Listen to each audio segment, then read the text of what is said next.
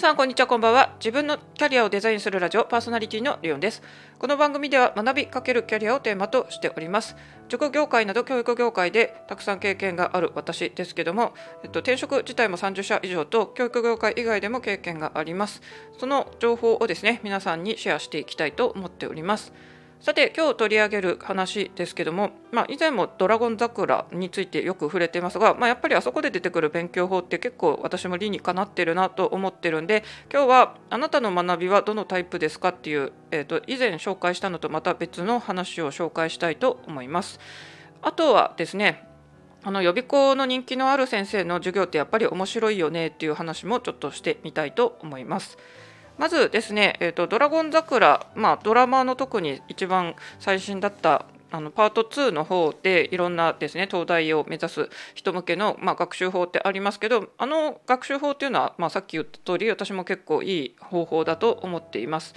さて今日はですねあなたが伸びる学び方ということでこちらはですねドラゴン桜と FFS 理論が教えてくれるというサブタイトルとなっています、まあ、基本はですねドラゴン桜の原作およびドラマを元にしておりまして今回はですね FFS 理論ということで、まあ、学び方2つに大きく分かれるよっていうのでちょっとこれについて語ってみます。こちらはですね実際にこのテストを受けてみて、まあ、拡散型なのか保全型なのかっていう自分のこの学習の型を見極めるっていうのがあります。まあ、ドラマでもですね多分やってた通り拡散型の生徒はあの YouTube にこう英語の発音をやってみるとかですね、まあ、保全型の人は割とコツコツとやるみたいな感じで描かれていましたけども私これですね、まあ、自分の自己分析大好き人間なんでこの本買ってやってみましたけど私は拡散型の方でした。でこの拡散型の人ってですね、まあ、よくあの英語勉強とかツイッターとかで見ててもですねみんなとにかく1冊の本をもう何回も繰り返せって載ってるんですけども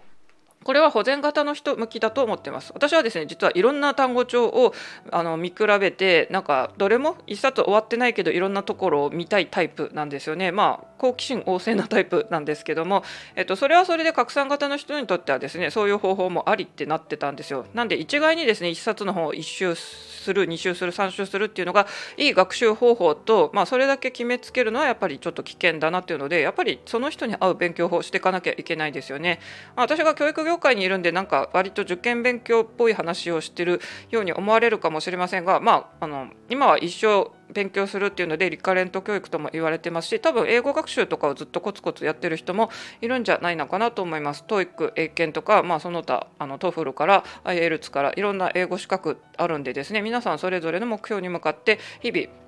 勉強してる人が多いと思いますが、まあ、その YouTube でも Twitter とかでもですねみんな結構多くの人がこの1冊の本をもう何周もしようって言ってボロボロになった本を実際あの動画なり画像で上げたりして、まあ、すごいねっていうコメントとかもついてたりしますが、まあ、私は本当にですね単語暗記にしてもあの高校でみんなが使ってるのを結構いろんなやつは手に取ってます。まあ、一番やっぱり多く使われてるのはターゲットかなと思いますけどあとは、えーと速読英単語とかもありますし私の高校はデュオを使ってました私高校の時ちょっとですね 勉強サボってたんで実はこのデュオをきちんと暗記してないというコンプレックスがずっとあってですねえっ、ー、とまあ何回か買ってはまた手つかずで手放したりしててまた今年の春ですねまたデュオやり直してみようというので今、えーと手にしてますがまだちょっとあの手をつけられてない状況ですね。まあ、その他のですね主に大学受験とかで人気のやつというと、まあ、東大哲録会っていうのもこれ非常に有名ですね。さすがに東大ってついてるんで私もこれ読んだことありますけどどの程度なのかと思いましたけども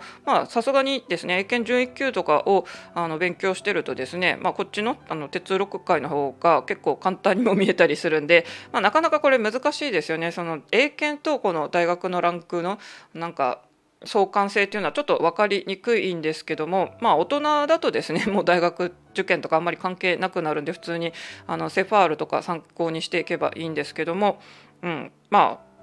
本当に志望校によりますよね早慶上智とかの人だったらまあ11級とかはあのパスタンとかやっておいた方がいいって言われますが逆にですねもう1級レベルは本当にコアな単語も多いので、まあ、受験にはそんなに出てこないということで逆に時間が無駄だよってことになりますし、まあ、英検を受けたい人だったら本当に1級受けるたら1級のパスタンはやんなきゃいけないですねみたいな感じですよね。まあ、あとですねあの私もいろんな単語帳を見てて例えば百式っていうのも買ってみたこともありますし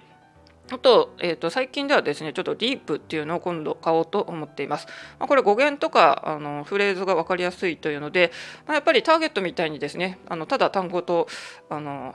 意味と例文がダーッと並んでいる単純暗記っていうのも、まあ、効率がいいんですけど覚えづらいっていう人がいるんですよね。それだと速読英単語的にですね長文の中で覚えるっていうのがいいんですがこれは逆にデメリットとしてはあのやっぱり長文読むので時間がかかるのでですねちょっと時間がかかるというタイムパフォーマンス的にはちょっと、うん、難しいかもしれないんですがまあ、私のような拡散型の人でいろんな参考書を見たいんだみたいな好奇心旺盛なタイプとかはですね別にターゲットとこの速読英単語違うタイプを組み合わせて、まあ、進めていくのもありですね、まあ、特に大学受験は本当に時間がかけられてますけども別に大人のですね学習そういう英語力をアップさせたいんだっていうのでよほどですねもう来月に昇進試験で絶対 TOEIC の〇〇点スコアが必要だみたいな場合じゃない限りはですね少し時間自分で決めていつまでに英検取ろうとかですね TOEIC このスコア取ろうとか、まあ、計画立てれると思いますので、まあ、拡散型の人はですねそういういろんなあの単語帳とか問題集とか見るのもありですただこれもですね、まあ、闇雲にじゃあいっぱい買ってたらそれはやっぱり身につかないのであの目的に応じて使い分けるっていうのがいいですね、まあ、私はやっぱり一つの難集というよりはなんかいろんなやつを見てみたいってタイプなので本当にいろんなのなんかあの並行してやる方が面白いなと思ってます。まあ、正直ですね英検上位級の勉強とかしててもですねこの単語をフラッシュカードって、まあ、自分でこれ切り取っていくので最初はちょっと時間がかかりますが、えっとまあ、アプリとかを使わずに本当にですねただカードをめくっていくというこの古典的な方法であの単語もレベルもかなり難しいんでですね、えっと、こういうのもおすすめですよっていう本当にいろんな本参考書出てます。で私がこの学習参考書をですねいろいろ見るきっかけになったのがですねもともと個別指導塾をメインに私は塾講師とかしてたんですけども、まあ、基本的に個別指導のモデルっていうのはやっぱり高校受験を、えー、と目指す、まあ、特にあの地方で公立高校を受験するっていう中学生を一番メインターゲットにしてるんですよなんで、まあ、高校生は入ってくればラッキーみたいなあの感じの位置づけなんで私もずっと中学生を指導してきました。でとある個別指導塾で、まあ、初めて高校生を担当したんですよね。で、えー、と結構残り日数が少ないんですけども高3の受験生を担当することになりましてで英語が苦手ということで私もですね、まあ、この生徒さん短期間でどうやって英語力アップしようというので、まあ、そこはですね高校の指導に関しては中学校のようになんか決まったテキストとかがあるわけでもないんで完全私もオリジナルでいろいろその初めての生徒さんに対してはいろんな参考書を調べてみました。で私が選んだの当時はですねまだまだそういう学習参考書詳しくなかったんで、えーと、東進ハイスクールの有名な予備校の先生が書いた今井博先生という方ですけどこの方の上下巻のですね2冊の英文法の本を一通り文法を固めるのに使ってきました。まあ、今考えるとですねその生徒さんにとってはちょっと難しかったかなっていうのがありますね。まあ、私も当時は手探りでやってたっていうのでで、まあ、私がこの今井先生を取り上げたんですけどこの方ですね、えっと、YouTube でたまたまあの授業は分かんないんですけども冒頭のその授業の入る前のですねね面白いエピソード講義の様子があの録画されててみたらめちゃくちゃ話面白かったんですよね。あのすごいどっちかというと割とこわもてっていうか堅物のようなですね、まあ、こんな面白いことを話すとは思っていないんですけどやっぱり予備校先生こういうカリスマ人気ある先生って本当に話うまいだなっていうので面白いんですよね。であとは私英語だとあの、まあ、同じく東進のあの指導もしていた森哲先生とかも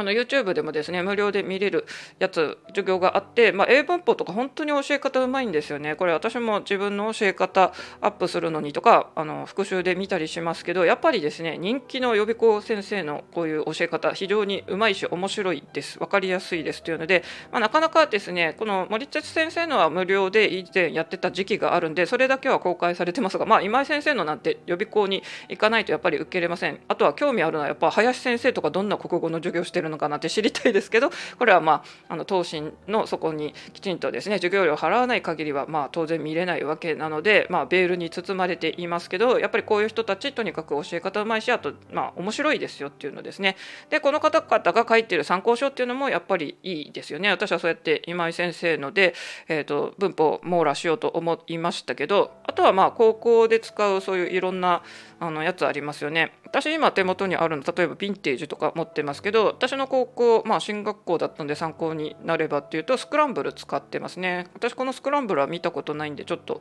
また買ってみようかなって思ったりしてますけども。まあ、私は結局そこのですねあの大学受験生を急に担当することになって、まあ、宿泊しながら英語とか、まあ、当時はですね、まあ、現代文はまだいいんですけど 公文漢文もちょっとやることになってですね急いでまた復習したりもしましたけど、まあ、その時の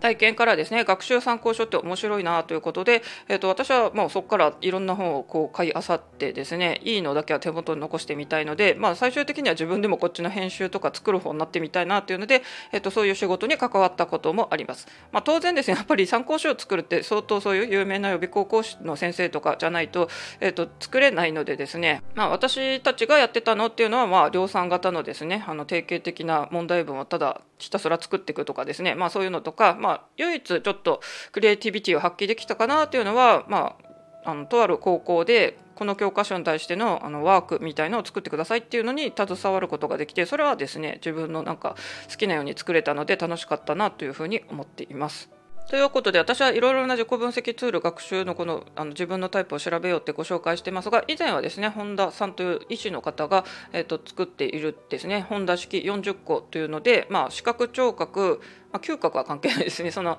目なのかあの耳なのかとかですね。あとはそれをあの画像タイプ静止画なのか動画タイプで 3D で分かるのかっていうのを、えっと、6つのタイプで調べましょうっていうのもご紹介しましたが今日はですね「ドラゴン桜」を元にした FFS 理論ということであなたが伸びる学び方というのでですね、まあ、この本を買うと、えっと、詳しい診断とあと本のあの簡易版とどちらも受けることがありできます。私はこういうのはとにかくですね自分でやってみたいのでこの本発見してすぐに買って、えー、とすぐに家に帰る前にですねカフェによってすぐやってみたというですね、まあ、とにかくこういうの大好きなんですよね。まあ、やっぱり暗記物って結構苦行だったりもするんで自分に向いてるやり方じゃないと本当に嫌気がさすんですねこれは大人も子供も同じですし、まあ、この番組はなんか受験の話が多くなっちゃってますが私は基本大人の方のキャリアの選択に役立ててほしいなということなんで、まあ、多分英語学習とかには役立つ話になるのかなと思います皆さんもこの拡散型なのか保全型なのかってぜひですねチェックしてみてください。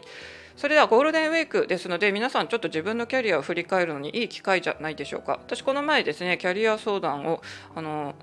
受けたんですけども、まあ、やっぱりよくある悩みだなというですね 一番本当に典型的な今いる企業で、まあ、このまま勤めてもありっちゃあり別にあのホワイト企業だし不満もないけどこのままずっとこのなんかことだけやっていいのかというですね多分一番いっぱいみんなが悩んでてかつですねなかなかこれでもそのままいてもとりあえずあの特に待遇は不満ないっていうとですねなかなか動き出せないですよね。かえってブラックの人とかはもうどうしても転職しないといけないって焦ってたりしてそれは行動を取った方がいいんですけどこういうなんかある意味ぬるま湯でこのままずっとっていうのは結構モヤモヤしますよね、まあ、ちょっとそれはお試しの短い相談だったんで私も、まあ、とりあえずまず転職サイトに登録してみてはいかがですかっていうのをその人の話からですね提案してみてやってみますということでまず落ち着いたんですが皆さんもお時間ある方ぜひですね自分で職務経歴書あの書いてみてください。それか、えーとまあ、職務経歴書ってフォーマットが分かんないという人はとにかくですね転職サイトに1個登録してみてください。そういうとこだとですね入力していくとあの勝手に職務経歴書を作ってくれるところもあります。私がその方に提案したのはですねミーダスというサイトを紹介しましたね。えー、とこちらですねあなたのその経歴であの転職したらどのくらい業界で価値があるかという、まあ、年収の目安とかが出てきたりしますしあとはまあ確かあの適色分析とかのこういう分析系のあの占いチェックなツールもついてたと思いますので、まあ、ただあのそういう面白ツールがあるよっていうので今回ご紹介してるだけでですねそれぞれあのいろんな転職サイトありますよね。リクルートとかマイナビとかですね。あとビズリーチとかありますのでそれぞれの目的に合って使い分けていくといいと思います、まあ、私はエージェント利用で実際札幌から埼玉県というかなり遠い移住とか経験もありますのでエージェント利用というのもありだと思います、まあ、ちょっと学びの話が割と多くなってますが今後キャリアの話も増やしていこうと思っております。キャリア相談受け付けておりますしとは学習まああの実際に指導っていうのからあとはですねこの前別件で教育のあの相談ということでですね、まあ、これからどうやってあの子どもが世界に羽ばたくのに、まあ、学習していったらいいかっていうのでこれはですね海外に住んでいる、えーと、日本人の方からご相談を、えーと、いただいたりもしてますので私そういうカウンセリングコンサルタント業もしておりますので興味ある方はぜひですねスタイフだったら、えー、レターとかツイッターとかで DM とかもあの承っておりますので、えーと、お気軽にお声掛けください。というわけで今日は、えー、キャリアと学びどちらの話もしてみました。皆さん連休中自分を振り返ってみましょう。それではレッツ think myself 自分の頭で考えよう。それではまた。Thank you.